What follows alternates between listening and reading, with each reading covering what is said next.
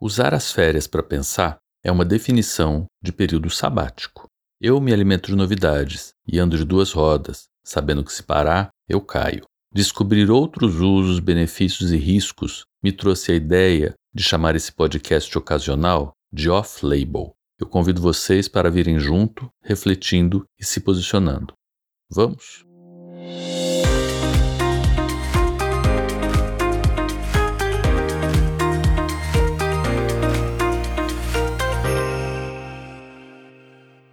Há mais de 20 anos eu combinei com um amigo, o Lincoln de Freitas, que é um exímio cirurgião de catarata, que quando fosse a minha vez de dar uma conferência magna chamada Renato de Toledo, lá no departamento de oftalmologia da Escola Paulista, eu falaria de comida e não de oftalmologia. Eu não tive coragem, mas o assunto me persegue e eu aposto que vocês também. Marcelo Proust, em 1913, falava da sensação corporal que acontece ao sentirmos gostos e cheiros. E a revista Nature publicou essa semana um artigo relembrando e adicionando conhecimento sobre o assunto. E o link vai na bio. Ela começa essa reportagem nos relembrando que o cérebro não tem estação entre os receptores de odor e ele mesmo, o que pode explicar a efetividade desse mecanismo de conexão e os efeitos cerebrais centrais, que são mais de 400 tipos de receptores de odores, e que tem uma sincronia entre o hipocampo, que é um centro responsável pela memória, e centros cerebrais de olfato. E aí nós começamos a cunhar e entender o termo memória olfativa. Fala também de um grupo de portugueses de Portugal que reconheceu que os mesmos neurônios ativados por localização espacial também são responsáveis por sensação de odor, ligando essas duas sensações. E aí vai uma especulação de que na navegação de longas distâncias, antigamente, a percepção do odor, então mar, deserto, ajudou muito, porque visão e audição são locais. Então a gente começa a juntar local com sensação de odor. E descrições laboratório, de laboratório reafirmam a importância da comida, bebida e cheiros na nossa existência, nosso passado e nosso presente, como a gente vê nessas pesquisas científicas bastante importantes publicadas nesse periódico bastante renomado. E aqui não podia ter sido diferente. Todos os dias e muitas horas de lembranças com pessoas e espaços que nos lembramos e que nos lembraremos depois. Já no início da viagem, eu recebi o meu sobrinho Nicolas. Ele é um vegano convicto desde os 12 anos de idade, agora ele tem 16. E o que nos fez abrir ainda mais horizontes e conhecer gostos e texturas de restaurantes. E os veganos aqui são bem populares, e mesmo os não veganos mantêm alguns pratos para quem não come o que tem relação com animais, incluindo leite e mel. Isso já é verdade em vários lugares, no Brasil também. A gente começa a ter uma, um aumento de oferta de alimentos que não têm origem animal no supermercado e tem várias linhas já industrializadas. E não sei se isso não vai ser uma tendência importante. Uma das teorias do próprio Nicolas é que se o mundo virar vegano, a gente vai ter uma sustentabilidade maior. Vamos ver. Num dos restaurantes a gente experimentou uma alga que tinha tanto gosto de peixe que era indistinguível do próprio peixe. E no mesmo lugar um vegetal com tanto gosto de frango que também era indistinguível se você fechasse os olhos. É incrível. Logo depois a gente foi para Oxford. E aí a gente encontrou o último diretor científico da FAPESP, o Carlos Brito Cruz para quem o Nicolas expôs exatamente sua teoria do mundo se tornar vegano. E Brito achou essa pergunta uma pergunta muito pertinente. Logo depois, voltando para Londres, a gente visitou o mercado de rua mais antigo da cidade, com uma dica da Cristina, grandíssima amiga, advogada, que já foi uma das gestoras de inovação da Unifesp. Ela falou muito do Bottle Market, e ela falava que ela saiu quase carregada do Bottle Market e levou muitas coisas para o Brasil. E realmente a qualidade a variedade do que se oferece para a gente impressiona mesmo. E mesmo quem mora em São Paulo, já viajou bastante, fica muito tocado pelo que tem lá. Ostra de mais de um palmo, trufas, queijos de todos os lugares, temperos e muitos cheiros. Na cidade, as referências são as mais criativas e variadas em volta. No metrô, uma exposição usa o fundo de um limão para dar cor e a imaginação. E na frente da Galeria Nacional, um merengue com uma cereja e, claro, uma mosca com um drone junto, um humor britânico. Essas referências todas de comida acompanham muito a gente em viagens, e eu não acho que é só por nós sermos brasileiros, mas por nós sermos humanos e comermos três vezes por dia pelo menos, a gente fica procurando isso o tempo todo.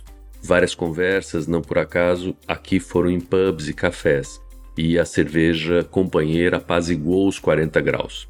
A influência indiana está comigo há muito tempo, desde que eu tropecei com uma cozinha dentro de uma pensão onde eu morei em 85, aqui mesmo a sensação melhorou muito, porque quando você não está acostumado com o cheiro de curry da comida indiana, é uma coisa que a gente fica muito impactado. Mas quando eu fui para a Índia já algumas vezes, eu aprendi, incorporei e entendi como se come comida indiana. E aqui, pela, claro, colonização da Inglaterra em cima da Índia e pela enorme quantidade de indianos morando, a gente tem comida indiana em todos os cantos. São temperos inimagináveis e uma mistura para mim impossível de repetir. Parece loja de perfume que traz notas e tons. E vinhos e queijos junto com doces que casam com eles. Quando eu era um pouco menor, vamos dizer assim, mais jovem, eu era muito purista.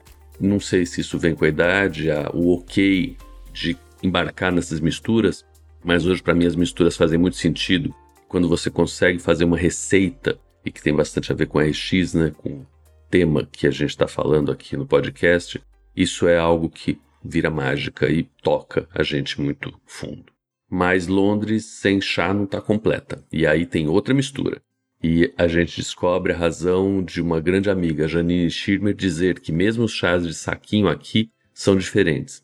E no mercado Mayfair, onde nós voltamos algumas vezes no centro de Londres, a gente experimenta vários e vários e vários cheiros de chás que, assim como os vinhos, trazem as tais das notas né, de cravo, canela, anis e aí vai.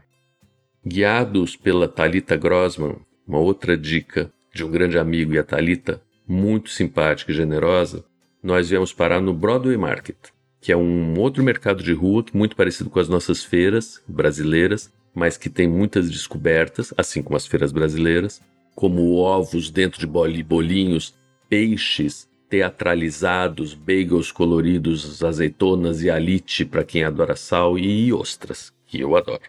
Eu descobri, por influência do meu primo, José Gomes, uma cerveja que se chama cerveja sour. E eu procuro por elas muito. E aqui tá fácil. Vale a pena lembrar que é amar ou odiar. E eu acho que vale a pena vocês experimentarem um dia. Outras referências que passaram por aqui também são os home ops. E eu não sei se vocês todos sabem o que é, mas quem frequenta bar de interior de rodoviária com certeza sabe. São aquelas sardinhas enroladas em cebola, conservadas no vinagre. Pois é, eu entendi que aqui ela tem uma cara muito mais chique e bonitinha, chama bandeirilhas e são peixes menores, são anchovas que ficam em volta de pimentão ou de, das próprias azeitonas pequenininhas. Eu não sei de vocês, mas com o tempo eu comecei não só a gostar das misturas, mas a pedir para ver o cardápio de sobremesa. E hoje eu peço um prato para dois sempre que possível. Eu nem pergunto mais se o prato é para uma pessoa, porque a gente sabe a resposta que vem. É sempre para uma pessoa, pelo menos assim que os restaurantes se colocam. Mas para mim e para minha esposa, um prato dá para dois e eu provo os doces. E nós erramos num restaurante que se chama Otoleng, de um chefe israelense que foi dica da prima Lídia Goldenstein, porque nós comemos a comida que estava incrível e nos esbaldamos. Mas nas saídas, na saída os doces acenaram pra gente e a gente não conseguiu responder o chamado. Diferente de um outro local, também dica da Lídia, chamado Barbary, que é da comida do norte da África, onde nós provamos um dos melhores cabritos da vida. E aí pedimos sobremesa sim. E voltando para as conexões, o amigo Ayush matemático do Imperial College, chamou atenção para o que ele acha ser a melhor pizza de Londres, no Damário, onde a princesa Diane comia. Nós fomos lá e a pizza é boa mesmo. Massa fina e crocante, acreditem no paulistano. Paulistano também o Cadu e a Sônia, que nós encontramos num pub de 300 anos. Cadu, um oftalmologista brilhante que está aqui no Moorfields que é um grande centro de oftalmologia, há 30 anos, assim como alguns outros brasileiros médicos que nós também encontramos por aqui. E ele contou pra gente que o pub vem da palavra público, é óbvio, né? E, além disso, era um lugar onde as pessoas liam. Então, nesse pub de 300 anos, nós vimos um monte de livro. E falamos, o que está fazendo o livro aqui? Pô, as pessoas liam. Interessantérrimo. E a gente comeu lá moules frites, que é uma, uma especialidade belga, mas aqui se come muito. São mariscos e batata frita. Muito gostoso. Eu só não tenho foto, pois apesar de parecer, eu não fico tirando foto de tudo o que eu como, só da maioria das coisas. Um lugar para ficar de olho, se vocês vierem para cá, é a região de Greenwich, do meridiano de Greenwich mesmo. É longe, mas se for bem escolhido, ele fica na linha de transporte e é bem movimentado. Então acho que é algo para ter em mente para poder até passar um tempo. Lá tem bairros novos nascendo e modernidades culinárias também. Tem rodas de champanhe, tem queijo diferente, tem cerveja sour artesanal e tem gente aprendendo com filhos, né? Marina, que é minha filha, me apresentou ao Espresso Martini, que é um pecado mortal para os puristas, mas é muito gostoso para variar. É um café frio com martini. E eu inventei de chamar o podcast de off-label, porque falei para vocês já que fora das quatro linhas dos protocolos e em viagem, me interessou falar de coisas que as pessoas em geral não veem e que são mais receitas personalizadas do que algo mais encontrado em de modo industrial. E eu tenho imagem, eu espero que vocês estejam vendo, de várias garrafinhas de whisky que são garrafinhas que foram reembaladas.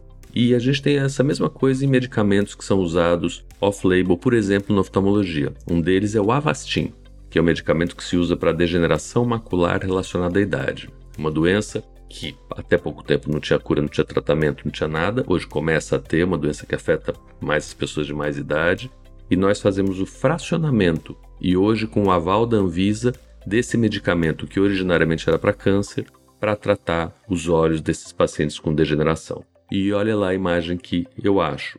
Whisky refracionado. Então tem lá Macallan, 16 anos, vários whiskies bourbons muito reconhecidos, fracionados para as pessoas poderem tomar um pouquinho, não precisar tomar tudo. Eu achei fantástico isso tudo. Off-label. Casa bastante bem com essa imagem daqui. Tudo isso foi visto numa fronteira que eu chamei de tríplice, entre o Sorro, Chinatown e West End, que é um lugar dos teatros muito, muito movimentado. Depois disso, mais um pulo no mesmo Borough Market com direito a uma paeja, que tem a maior fila do mercado, e uma placa campeã, que diz assim: Você está esperando a paeja na fila? Pega uma cerveja aqui. Eu já estou acabando essa novela culinária, mas eu acho que o melhor ficou para o final. Nós acordamos há alguns dias, quer dizer, nós não dormimos, e às quatro da manhã nós fomos ao Billisgate, onde os londrinos donos de restaurantes compram peixes e camarões, muito camarão. Nesse lugar não entra criança, então foi muito bom nós não termos levado a Luísa ao Billisgate. E os preços são metade, lógico, dos supermercados. E lá nós inutilizamos as, os sapatos, porque o mercado de peixe Claro tem muita água e quem não vai de bota pode depois jogar o, o sapato fora. Como vocês também talvez tenham inutilizado alguns se vocês foram ao Ceasa em São Paulo, muito cedo da manhã para comprar peixe.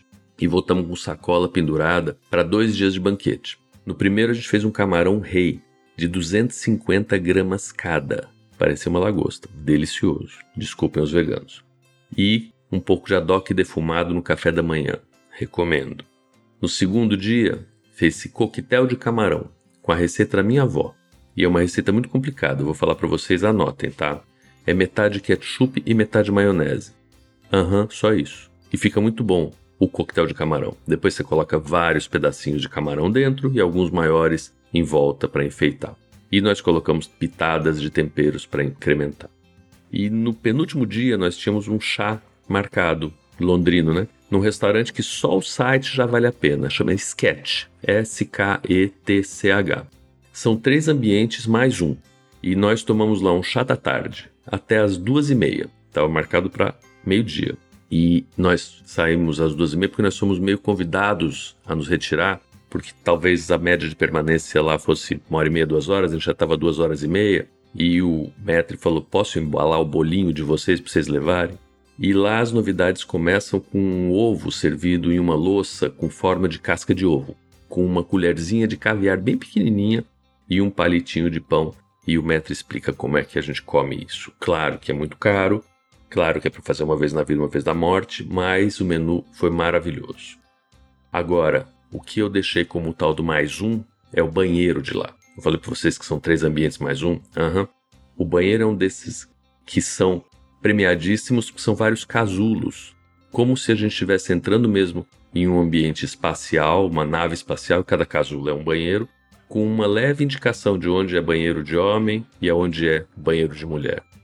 Além disso, dentro do próprio banheiro, que é um banheiro enorme, lógico, é um ambiente, tem um bar com muitos títulos de whisky, de vinho, e esse bar pode ser usado às 5 horas da tarde, vale uma visita, porque lá provavelmente a gente não precisa gastar o, o rim, não, precisa, não deixa o rim, não gasta o fígado.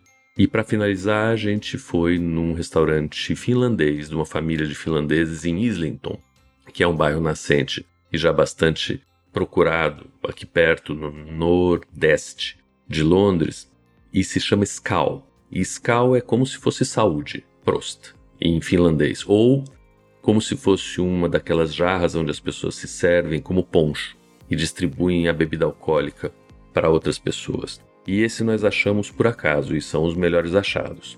E experimentamos as entradas com o prato principal regado a aquavit. E aquavit eu já conhecia do Brasil, mas é uma infusão de ervas e especiarias dentro de destilados, como a própria vodka.